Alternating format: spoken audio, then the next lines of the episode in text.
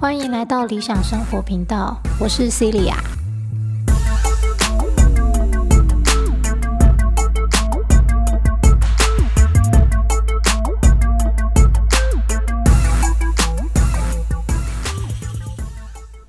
好，今天这集分享我的。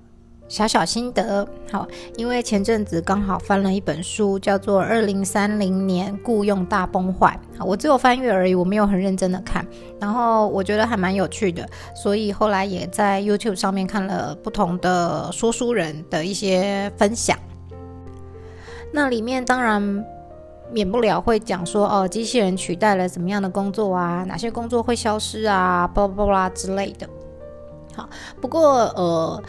有一个论点，我个人觉得还蛮值得注意的，就是呃，他有提到哈，包含其实我常常在听大家讲这些事情的时候，我脑中也有一个疑问，好，就是当将来大部分的工作都可以由机器人来取代的时候，那我们人类到底要干嘛呢？我们还可以以什么样的东西来生活下去呢？嗯，这边呢，我就想要分享一个比较不一样的论点，好，我自己不一样的观点啊，因为大家都会比较 focus 在就是啊，怎么办？我可能要失业了，我可能没有办法继续在将来。有谋生能力啊，能够赚钱啊，养活自己啊，等等，然后就会变得有点恐惧、恐慌。好，那呃，这毕竟就是承袭我们旧思维而来的嘛。好，恐惧教育，大部分人都是被这样教大的。好，所以我我觉得会先往这边想是非常非常正常的。作者在这本书里面就提到基本收入这个概念。好，那基本收入的意思，当然就是说，哦，每个人都可以获得生活所需的这一份。金钱好，所以我们不需要为自己的生活生存好做挣扎、做奋斗。那当然，像这个概念，我很久以前我也有跟学生讨论过。那大部分的学生也会讲说，可是老师，我觉得这样大家就会都懒散在那里，什么事都不做啦。好，嗯。我觉得，如果大家会懒在那边什么都不做啊，那我们真的需要思考的是，我们的教育出了什么问题啦，让大家这么样的不愿意发挥所长，然后贡献给这个社会。好，因为当我们从小到大都被逼着学不喜欢的东西的时候，你长大之后，如果可以免费拿着一笔钱就可以活下去，你当然什么都不会想要做啊。但相对的，我们。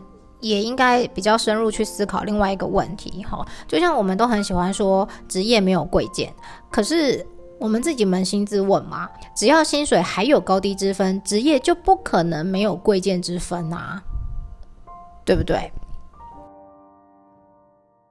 假想一下，一个社会里面，不管你做哪一个工作，哪一种职业，你都可以得到一样的薪水的话。我个人觉得，我们应该会比较倾向于去做我们自己真心喜欢的东西吧，而不是哦，我虽然很喜欢画画，可是画画哦，我小时候大家都说。画家都是死后才有名哦，所以你活着的时候就很穷困潦倒嘛，对不对？那那算了，我不要当画家好了，我去当那个精算师，好，我去当律师。可是那不是喜欢的东西啊啊！但是因为这个东西可以赚到比较多的钱嘛，对不对？以至于这个社会当中真正有发挥到自己的专长，而且真正能够百分之百投入心力跟热情去做事的人，其实。占的数量就相当相当的少，因为大部分人还是会以我是不是可以有更高的收入？好，当然他不一定是说我的职业就比较高尚，可是这就是为了生存在做挣扎，在做抗争嘛。所以这本书作者说，AI 人工智慧是让你失去工作，还是不用工作？我觉得这是很好的一个切入点，做另外一个反向的思考。那当然，就像我说的，其实我没有真的很仔细的去读完这一整本书，好，所以我的论点也可能不一定会跟作者百分之百一样，好，这只是我看了这些书的分享，跟之前看过其他的影片、其他的书籍，好，跟生活中经历的事情总总体加起来的一个心得感想啦，好，就是，嗯。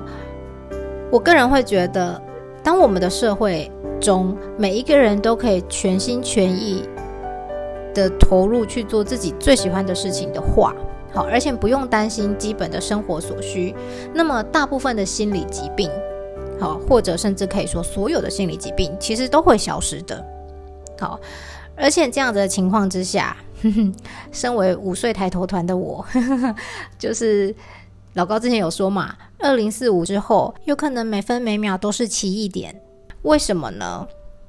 因为当社会中每个人都可以心无旁骛的做着自己最满足、最享受的事情的时候，才能贡献出最高的创造力。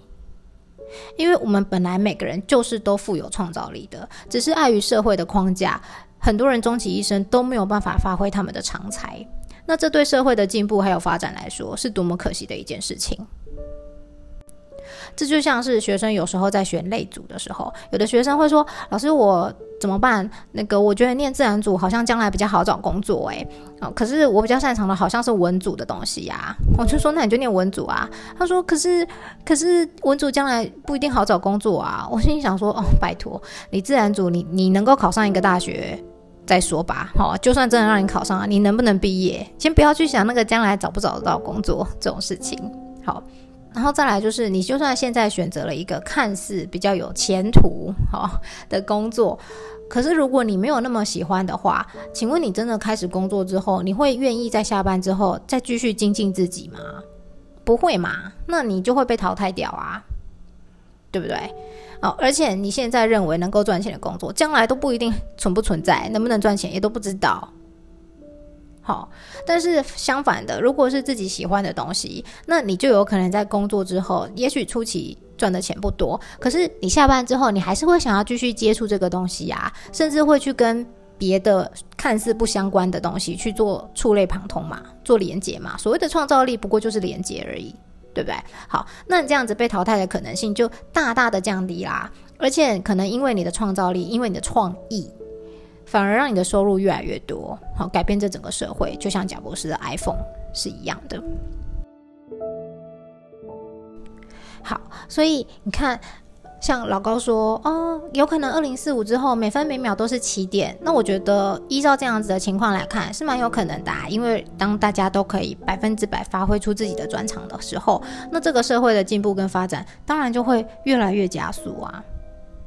好，所以与其用恐惧这种旧思维来看待即将要到来的新世界，好，然后把自己继续留在这种以恐惧投射出来的世界里 的地狱里，不如以正向的思考方式，好看待即将到来的变化，还有看看这个变化当中美好的一面在哪里。那当然，在这个之前，我觉得比较重要的是，好在起点、起义点之前，尽快的找到最吸引自己的事物是什么。好，自己最喜欢的事物是什么？自己在做什么事情的时候，能够有最深、最高的满足感。好，然后并且让自己百分之百的沉浸在其中，因为吸引力法则也就是这样子运作的嘛。如果我没记错的话，巴夏好像也曾经说过，我们现在正处在两个平行世界分裂的时刻。你选择的想法是什么？好，以及你有没有跟随你的最高兴奋，将会决定你搭上哪一班列车。当然啦，往负面心态想的人，还是会觉得哦天哪，怎么办？好紧张哦，我还没找到我喜欢的事情啊。深呼吸，你一定会找到的。只要你开始找，你就会找到。好，所以我对于二零四五起点之后的想象，想象吗？好，或者是我的想法是什么呢？就是，嗯，以我们人人都可以有基本收入，不再为自己的生存烦恼的情况之下，很有可能每个人都可以全心全意的。做自己喜欢的事情，而当我们全心全意做喜欢的事情的时候，也就是我们都处在当下的时候。好，所以我个人的想象，二零四五起点之后，有可能这就是一个人人都处在当下的世界，而这个世界就是天堂。好，所以会不会有可能，原来天堂就是每分每秒都在发生起点的世界呢？OK，今天这集分享到这里，下次见，拜拜。